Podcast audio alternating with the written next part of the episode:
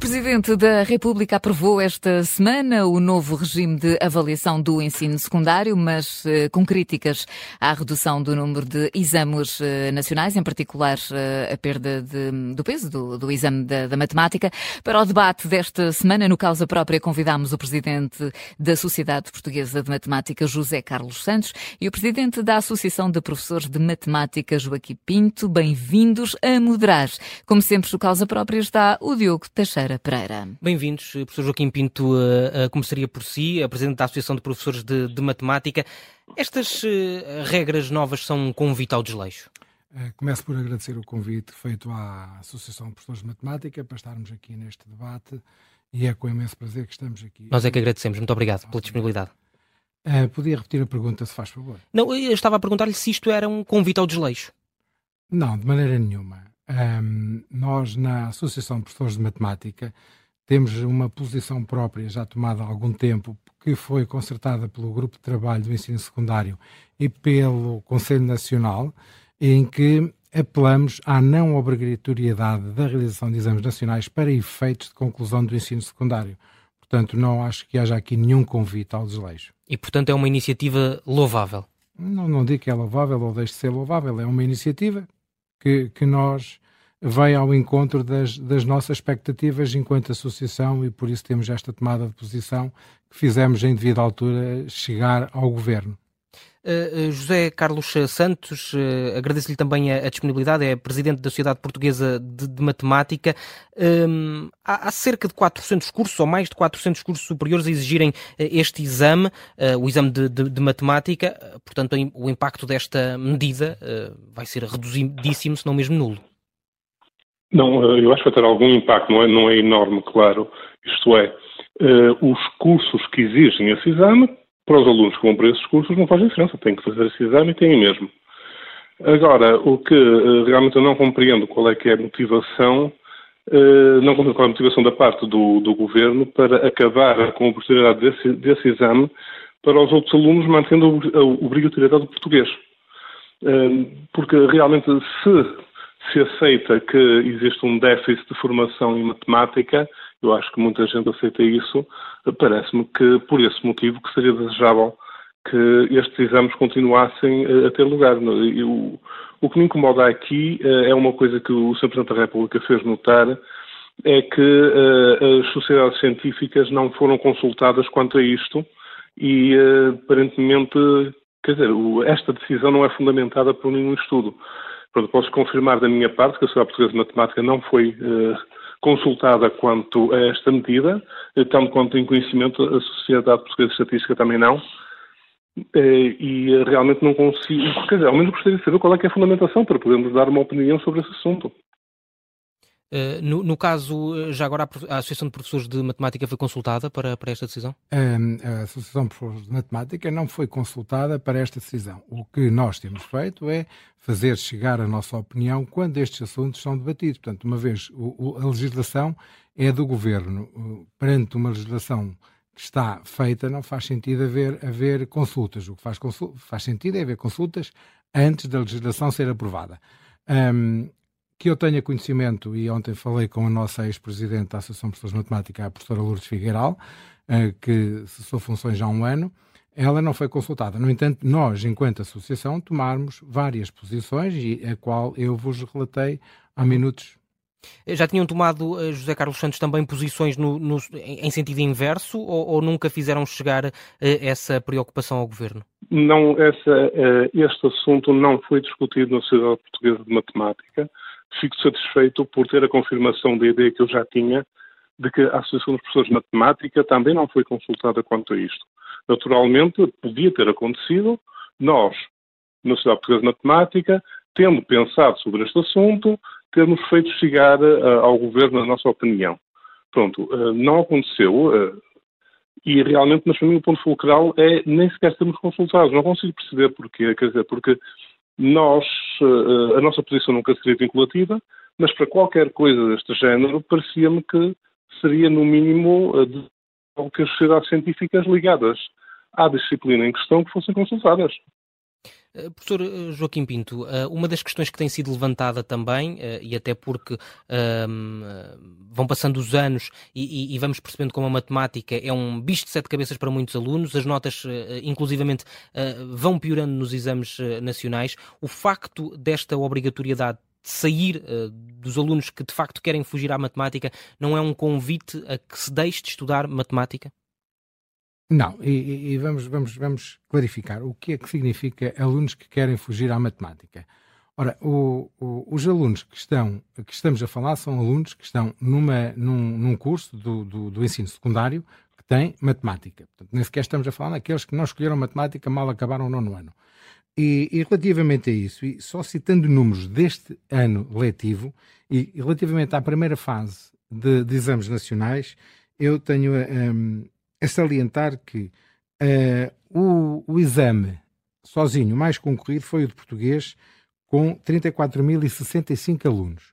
Uh, Segue-se o exame de matemática A, com 33.749 alunos. Ou seja, houve uma diferença de 316 alunos para o português. Mas, se considerarmos a matemática, e, e nós temos matemática A, matemática B, MAX, e temos muitos alunos do ensino profissional que a partir do, do ano 24-25, irão ter um programa que os irá que lhes irá facultar e, e facilitar o, o, acesso e o estudo para poderem fazer o, o, exame de matemática B, nessa altura, matemática B, que terá também o nome de matemática B, a matemática aplicada às artes visuais, uh, e estava eu a dizer, recuperando o meu raciocínio, a matemática fizeram exame 44.390 alunos e não era obrigatório fazer exame a matemática. Portanto, um, eu não vejo onde é que um, a não obrigatoriedade de um exame possa condicionar o, o, o, o sucesso e da matemática. O que eu penso que nós temos que pensar é, passo o pleonasmo, é colocar os alunos um, a trabalhar as novas aprendizagens essenciais, viradas e olhando para o, o, o PASEL, portanto, o perfil do aluno à saída da escolaridade obrigatória, que saliente é um currículo altamente exigente e que está a ser muito bem cumprido pela qualidade dos nossos professores do ensino secundário e do ensino básico que temos a lecionar no país. Concorda, José Carlos Santos, com esta ideia de que uh, o fim desta obrigatoriedade não, não tem implicação nenhuma nos estudantes? Não, não me parece que se possa dizer que não tem implicação nenhuma, mas vejamos, quer dizer, aquilo que disse o meu colega Joaquim Pinto foi que não tem implicação nenhuma, foi que, que é bastante pequena.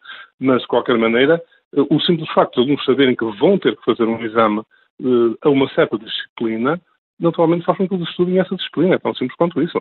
Portanto, parece-me que seria desejável, dado os problemas que se têm em matemática, uh, em Portugal, que haver, uh, os alunos saberem que para não estou a falar de todos os alunos, é só as áreas uh, científicas e socioeconómicas, mas esses alunos saberem que para concluir o secundário que teriam um exame de matemática para uh, à espera deles no fim. Portanto, naturalmente que sem haver um exame no fim, um exame nacional, os alunos relaxam, isso é, que é o que é natural, quer dizer, uh, o que se constata por toda a parte é quanto menos exames os alunos têm que fazer, menos conhecimento adquirem. Só simples quanto isso. Agora, Vamos, agora, não vou dizer que vai ser uma catástrofe, porque naturalmente um aluno que queira acabar o secundário e em seguida ir para um curso que exige o exame, o exame nacional de matemática, enfim, vai ter que fazer na mesma. Mas uh, todos os restantes, que ainda vai ser uma certa quantidade, enfim, passam a estar livres disso e, portanto, será menos uma preocupação que têm e menos uma cadeira que estudam. Uh, professor Joaquim Pinto, esta, esta forma, este fim desta obrigatoriedade não pode ser uma forma de tentar, de facto, que os resultados subam e que se esconda um problema que existe há vários anos, que são as dificuldades no, no setor da, da, matemática, porque se os alunos não forem obrigados a fazer o exame, não, não vamos saber que notas é que eles teriam. Não me parece, até porque há desde 2019, 2020, por causa da pandemia, que os exames não são obrigatórios, ou melhor, não contam para a nota do ensino secundário. E, e aqui importa referir: se um, um, aluno vai para um curso que não exige o, o exame de matemática, é porque o ensino superior acha que a matemática não é importante para esse curso. Portanto, eu não vejo como é que há, pode haver aí relaxamento.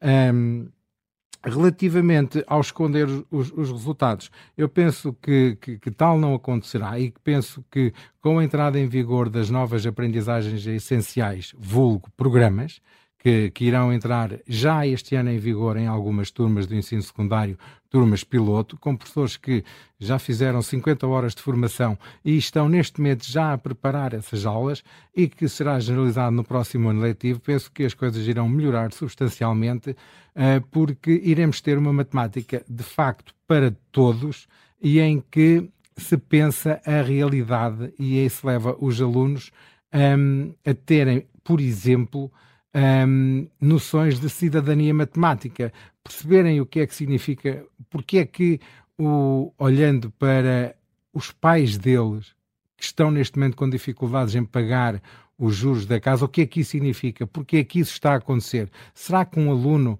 que está no ensino secundário e que de repente vê que o pai tem muito menos dinheiro disponível percebe porquê. Ora, nós entendemos que deve perceber porquê e até deve ajudar os pais a fazerem uma, uma gestão financeira do, do dinheiro que ganham. Ora, e é a matemática isso, que vai dar essa ajuda? A matemática vai com certeza dar essa ajuda, porque as novas aprendizagens essenciais, num dos aspectos que tens na matemática para a cidadania, são modelos financeiros. Uhum.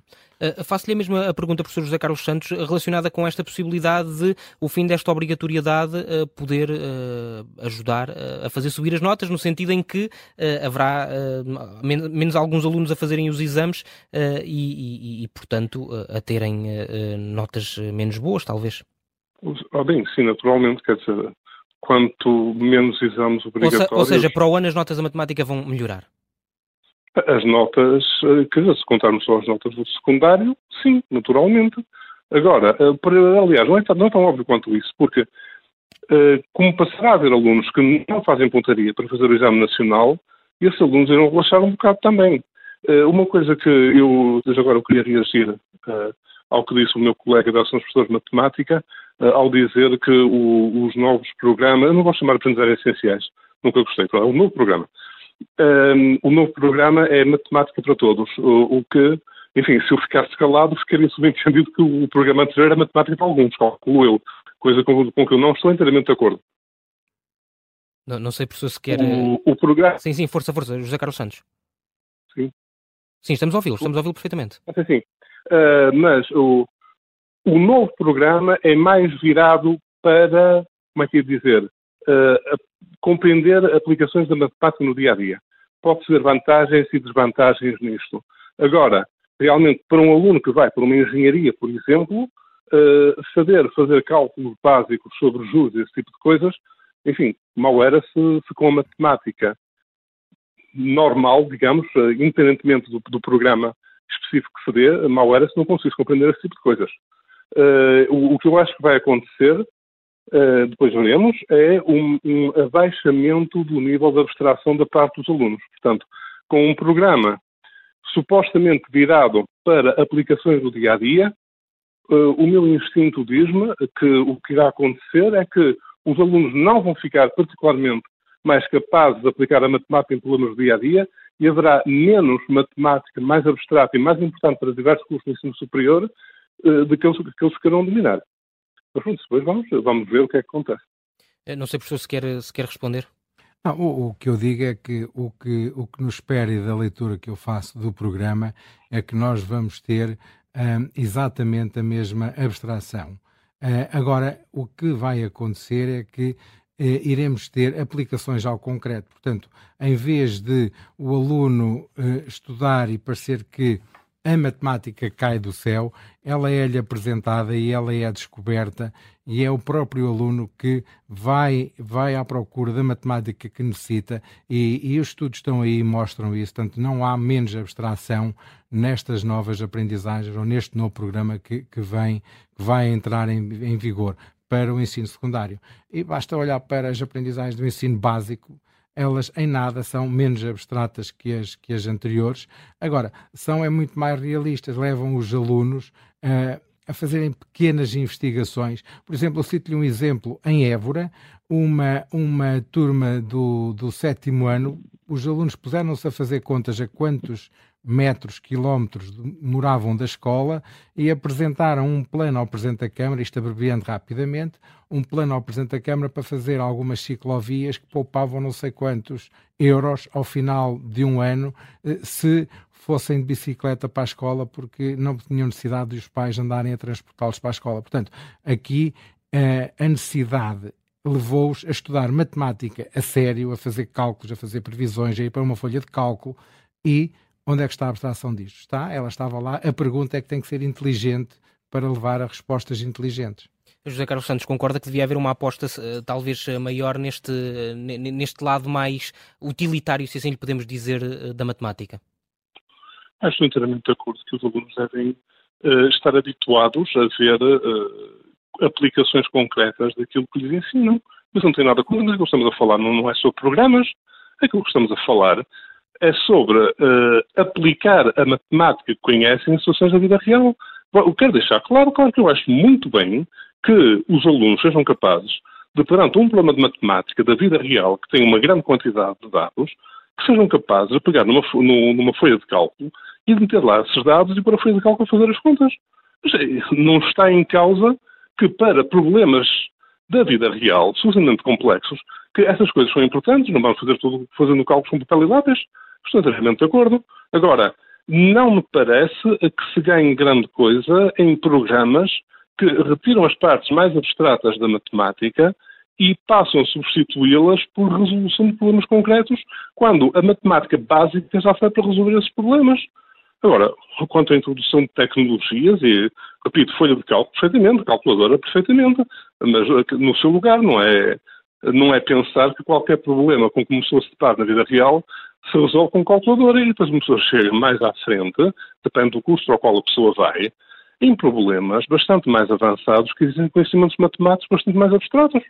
Agora, que os alunos, e aqui eu estou, eu estou inteiramente de acordo, que há um problema de os alunos aprenderem matemática como sendo algo que é desligado do dia a dia, sim, isso acontece muitas vezes. O resultado é que pomos um problema a um aluno sobre quanto tempo é que uma pessoa leva, a, por exemplo, a dissolver uma certa substância uh, no, num, líquido e ele faz as contas tem que leva seis anos e não vê nada especial nisso. Quer dizer, uh, realmente muitas vezes, enfim, perdem a sensibilidade para os números, mas agora eu repito, não parece que seja que para isso que, que justificasse alterar os programas. Uhum.